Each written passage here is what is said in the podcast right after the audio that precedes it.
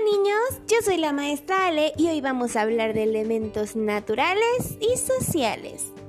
A nuestro alrededor observamos diferentes elementos que conforman el lugar donde vivimos, desde árboles hasta carros, casas y edificios.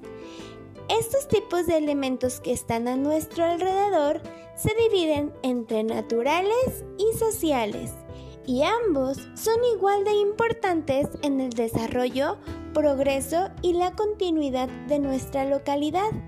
La intervención social, que es donde entramos las personas a convivir con el ambiente, siempre debe cuidar que no se dañen los espacios naturales, ya que estos son la fuente de vida de las personas, como por ejemplo el aire y el agua. Los elementos naturales son todos aquellos que forman parte de la naturaleza y que no son producidos por el hombre, como los seres vivos, plantas y animales, hasta los elementos como el agua, la tierra y el aire.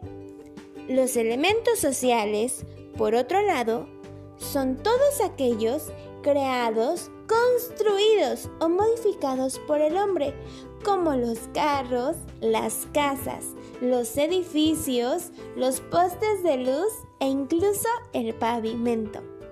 Ahora que ya sabes estos dos tipos de elementos que forman parte de nuestro contexto, observa a tu alrededor e identifica cuáles elementos sociales y naturales están alrededor de tu casa. Esto ha sido todo por hoy. Espero que les haya gustado mucho y espero verlos muy pronto. Bye.